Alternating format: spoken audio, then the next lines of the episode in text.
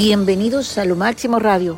Hoy es día jueves, un día muy lluvioso aquí en California, con unas temperaturas bastante bajas. Pero vaya, nuestro corazón está lleno, pero llenito de calor y de cariño para todos. Así que le vamos a dar la bienvenida a nuestro experto en política, Nelson Enríquez Carvajal, periodista internacional. Y ayer nos quedamos con varias preguntas sin respuesta una de ellas que tocamos el punto de Nicaragua, en donde muchos pues han tenido que ser asilados en diferentes países. Varios países se han comprometido a darles no solamente asilo político, sino la nacionalización, ya que se, quedaron despatriados. Eh, ya hubo una de ellas, la primera, que se convirtió en chilena, Así que ahora tiene la nacionalidad chilena y de esto nos va a contar más ampliamente Nelson. Hola Nelson, muy buenos días. Cuéntanos que tu país le dio la nacionalidad a una mujer. Muy bien, muy bien. Tiene un nombre bastante simbólico, muy importante en la pintura. Se llama Gioconda, fíjate, ni más ni menos. Gioconda Belli es el nombre. Es una escritora que temporalmente está asilada en España y ya aceptó encantada la posibilidad de convertirse en chilena, para lo cual obviamente se le daría un pasaporte que le permitiría no solamente vivir allí, sino también eh, transportarse a través del mundo. Es una repercusión de lo que ocurrió hace algunos días con la expulsión de 222 eh, nicaragüenses que en principio fueron enviados aquí, a Estados Unidos. Eh, y a partir de entonces se ha ido suscitándose todo un movimiento de apoyo práctico, en el sentido no solo de decirles que estamos con ustedes, eh, nos solidarizamos y todo eso que, que siempre se dice, sino también ofrecerles la posibilidad de que tengan otra nacionalidad. Esto comenzó primero con España Posteriormente se adhirió a la misma iniciativa el gobierno argentino, peronista, entre paréntesis. Luego fue Chile y más recientemente México, como muy bien lo señalaste. El presidente Andrés Manuel López Obrador, sin hacer una declaración de gran rechazo al régimen de Nicaragua, se solidarizó con los expulsados, con los expatriados, con aquellos que se han convertido en apátridas, o sea, eh, gente que no tiene un país determinado como nacionalidad y les ha ofrecido asilo y la posibilidad también de adquirir la nacionalidad eh, mexicana. Es una noticia bien interesante porque tiene que ver con eh, reacciones de carácter humanitario hay que imaginarse lo que significa no tener una nacionalidad, no tener una identidad reconocida por quien ejerce la soberanía en un territorio llamado país o llamado nación, como queramos llamarle. Eh, Yoconda Belli, eh, curiosamente, ha dicho de que ella siempre sintió gran admiración por Chile y señaló algo bien interesante de carácter histórico y literario el hecho de que en un momento determinado el máximo poeta de Nicaragua, Rubén Darío, estuvo voluntariamente autoexiliado en Chile, viviendo principalmente en la ciudad de Valparaíso, donde escribió uno de sus eh, libros más, eh, más conocidos, ¿no? que se llama Azul. Entre paréntesis, esta escritora ha escrito, bueno, obviamente ese escritor y tiene que escribir, ha producido eh, ha concebido, ha lanzado dos novelas muy conocidas. ¿eh? Una de ellas se llama La mujer habitada y la otra eh, Sofía de los presagios. Te la sugiero a ti que te gustan los relatos escritos por mujeres. Entonces, como te digo, esto es un hecho y de alguna manera, sea como sea, se diga lo que se diga, implica naturalmente un rechazo al régimen autocrático que existe en, Nicaragua. Eh, hay otras noticias, por supuesto, ¿eh? ¿Por dónde te gustaría que fuéramos? Fíjate que yo estaba casi segura, y te lo planteé el día de ayer, que seguramente México, que, que siempre está con los brazos abiertos para recibir a gente ¿Qué, pasa como lo que sucedió en Nicaragua aproximadamente? Te recuerdo que incluso no solamente hemos recibido a comunistas, hemos recibido a Lenin, por ejemplo, vivió en México, eh, Pablo Neruda vivió en México, eh, en fin, este, pues de cualquier manera siempre se les ha dado asilo en México, personas que han tenido problemas en sus países y esta no iba a ser la excepción. Yo estaba casi segura de que sería así y, sinceramente le agradezco a, López Obrador porque significa que no ha cambiado como mucha gente pretende decirlo, ¿no? Y eh, también ayer, y hablando de mujeres, ya que tocaste ese punto, fíjate que yo estuve viendo eh, que, no, no, cabe duda, ¿sí? De que la gente siempre trata de cambiar las cosas. Yo vi un programa chileno el día de ayer en relación a lo de Alejandro Fernández que se ganó dos gaviotas, no una, yo estaba equivocada, fueron dos gaviotas y sin embargo se le ha criticado no precisamente en, en el pueblo chileno, sino algunos periodistas morbosos que ni siquiera llegan a periodistas más bien de esos este, programas así raros, ¿no? Y que están hablando y tratando de, encontrar cosas en donde no lo hay, eh, de encontrar, de encontrarle más de una pata a un gato, ¿no? O qué sé yo, de manera que mencionaron que precisamente que en, que en Chile, que está hay un problema de feminismo y tal, eh, él haya mencionado, él le haya piropeado a una chica que fue quien le entregó la primera gaviota. ¿Tú qué opinas al respecto y, tú de qué te enteraste? Bueno, bueno, bueno, es que le dijo que morenaza, ¿no? Eh, naturalmente piropeándola, de eso se trata. La verdad es que la polémica posterior que se ha producido a raíz de esa reacción del potrillo en pleno escenario con micrófonos captando todo lo que se decía y con cámaras captando todo lo que representaba la imagen de los protagonistas, eso era algo muy simple, algo simpático, algo de algún modo chistoso, ¿no? Qué morenaza, así le dijo. Pero hubo algo un poquito más serio, Yanalté, ¿no? Fíjate que la primera vez que él se presentó, hace más o menos siete años en el mismo evento, reconoció que le tiritaban las piernas. Y en esta ocasión el animador del festival le preguntó que qué le tiritaba en esta ocasión o de qué temblaba. ¿Y cuál fue la respuesta? A ver si te acuerdas. No, sí, obviamente la primera vez que estaba que estuvo en Chile, él mencionó que por sus nervios era la primera vez, eh, eh, estaba inquieto, obviamente le temblaban las piernas. Y en esta ocasión dijo que le temblaba algo en medio de las piernas al ver a la morenaza que eh, chilena, ¿no? Entonces, oye, pues prácticamente la señora traía las pechugas afuera. Entonces, también hay que pensar en eso, ¿no? Porque es muy fácil criticar. Pero si una persona que tiene además senos abundantes casi aparece desnuda enseñando todas las tetas, pues obviamente que él va a decir, está titiritando lo que traigo en medio de las piernas y no solamente eso, está fluyendo. Eso fue lo que dijo.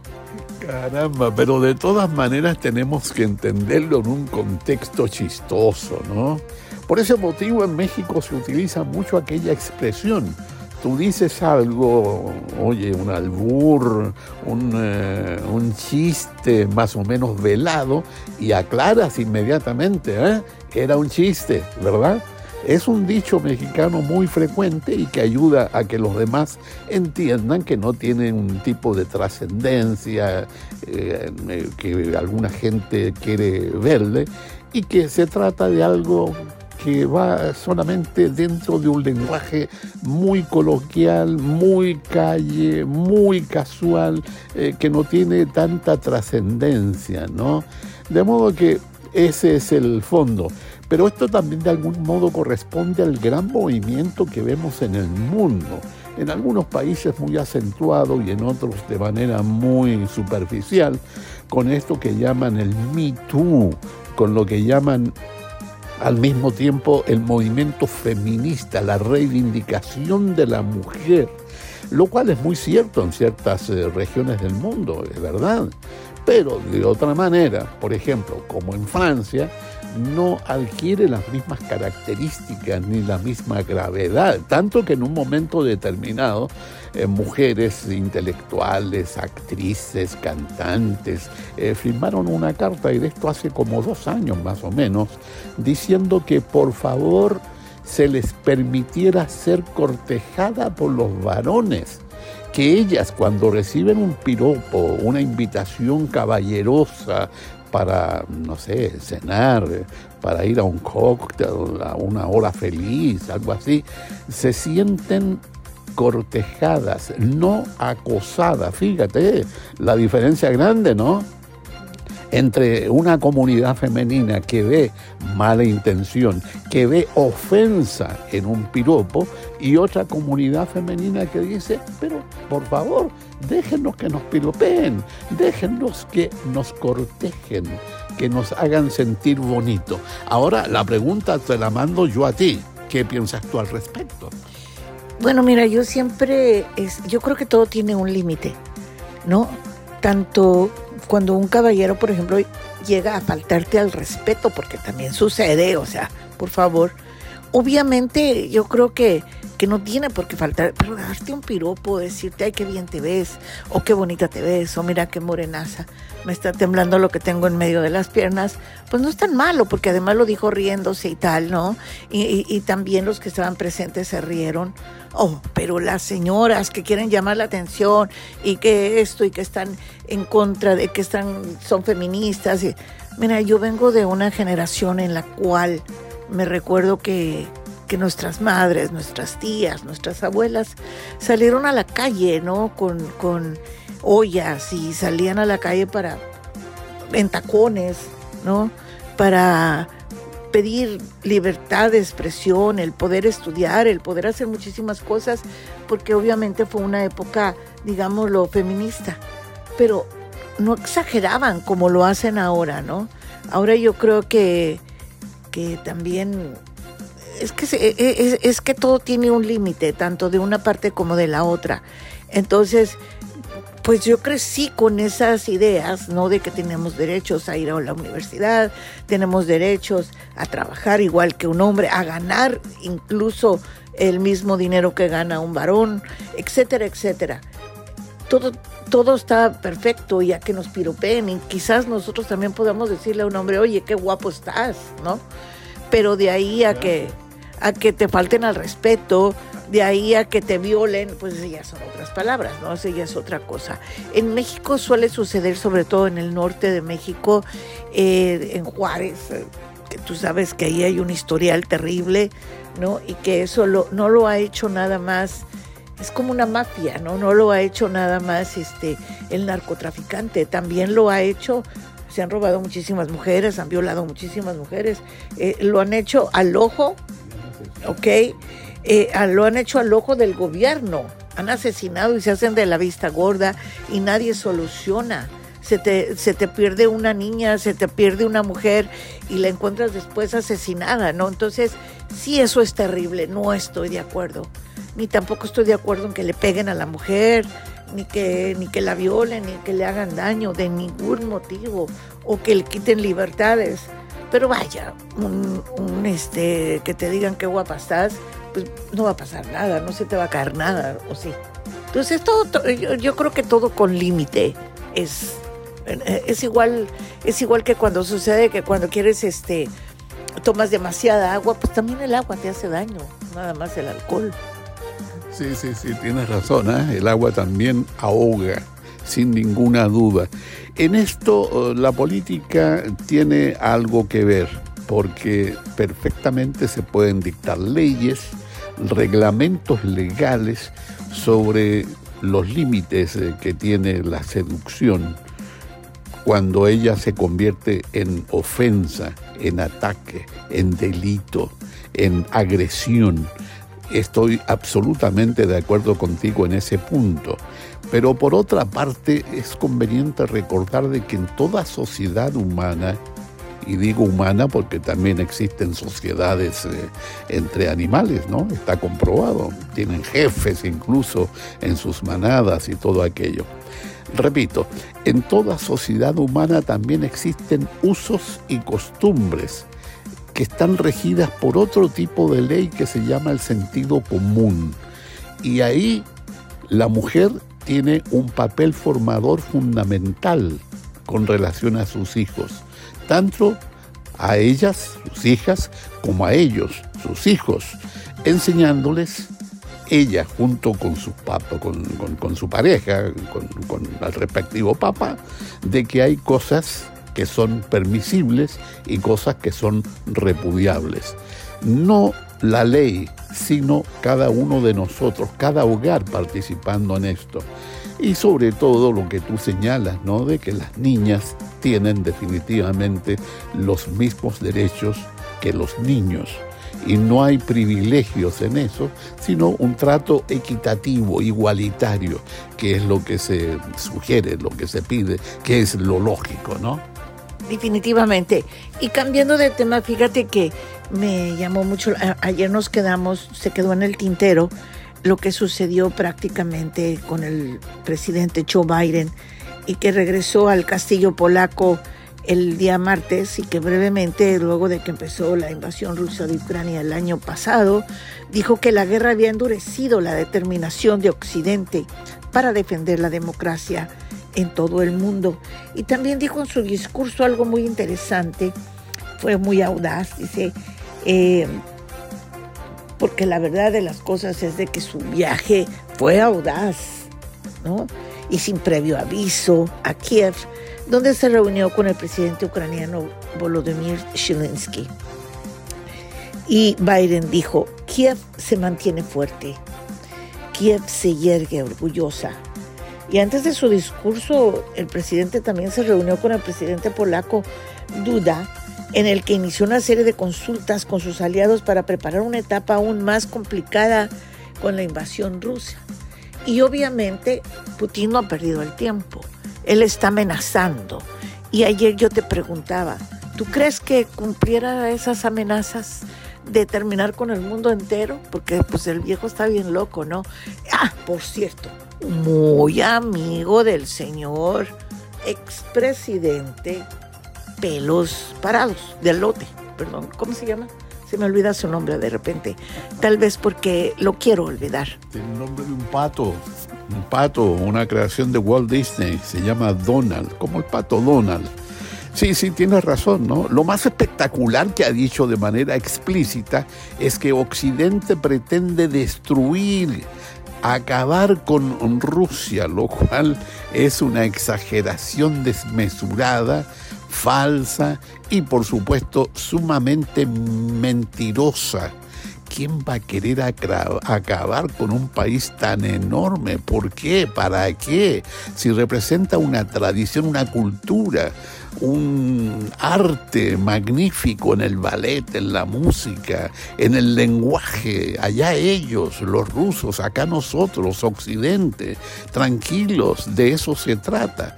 Pero lo que está en juego aquí es eh, un asunto sumamente importante en las eh, relaciones internacionales. La soberanía. No puede un país de repente, por lo que sea y debido a lo que sea, anexarse a otro país, incorporarlo, acabar con ese país. Es decir, ¿cómo puede alguien señalar de que Occidente quiere la destrucción, quiere que se acabe Rusia cuando estamos presenciando de que es completamente al revés?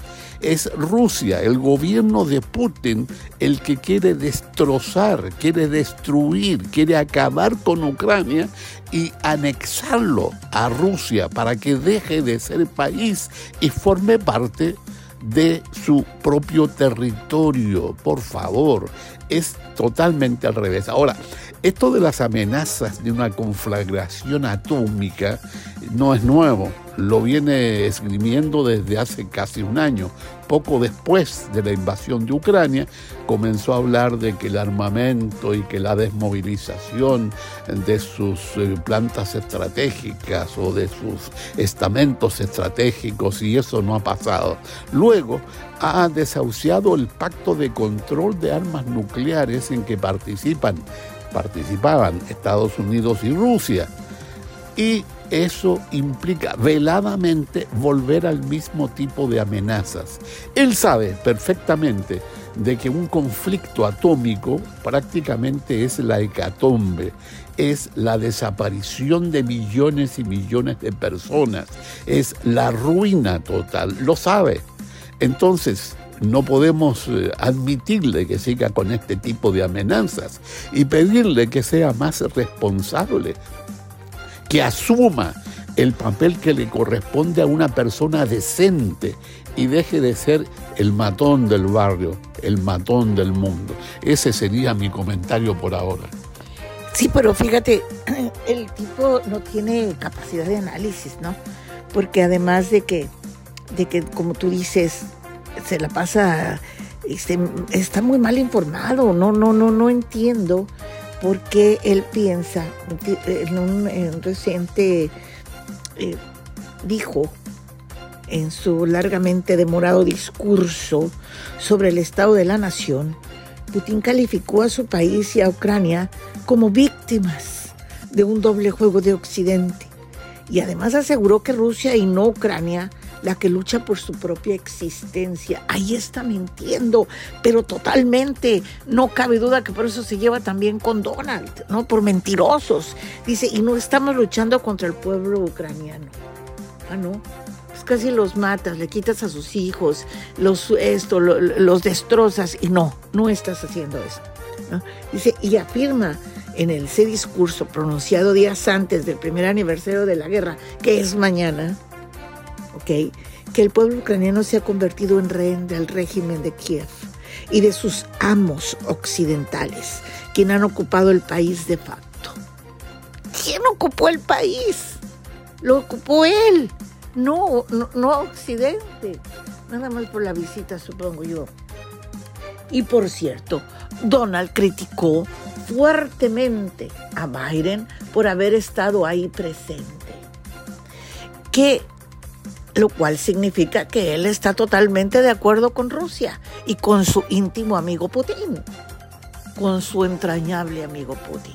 Entonces, fíjate nada más, ¿no? O sea, ¿cómo es posible que los que las personas que apoyan a este señor, ¿ok?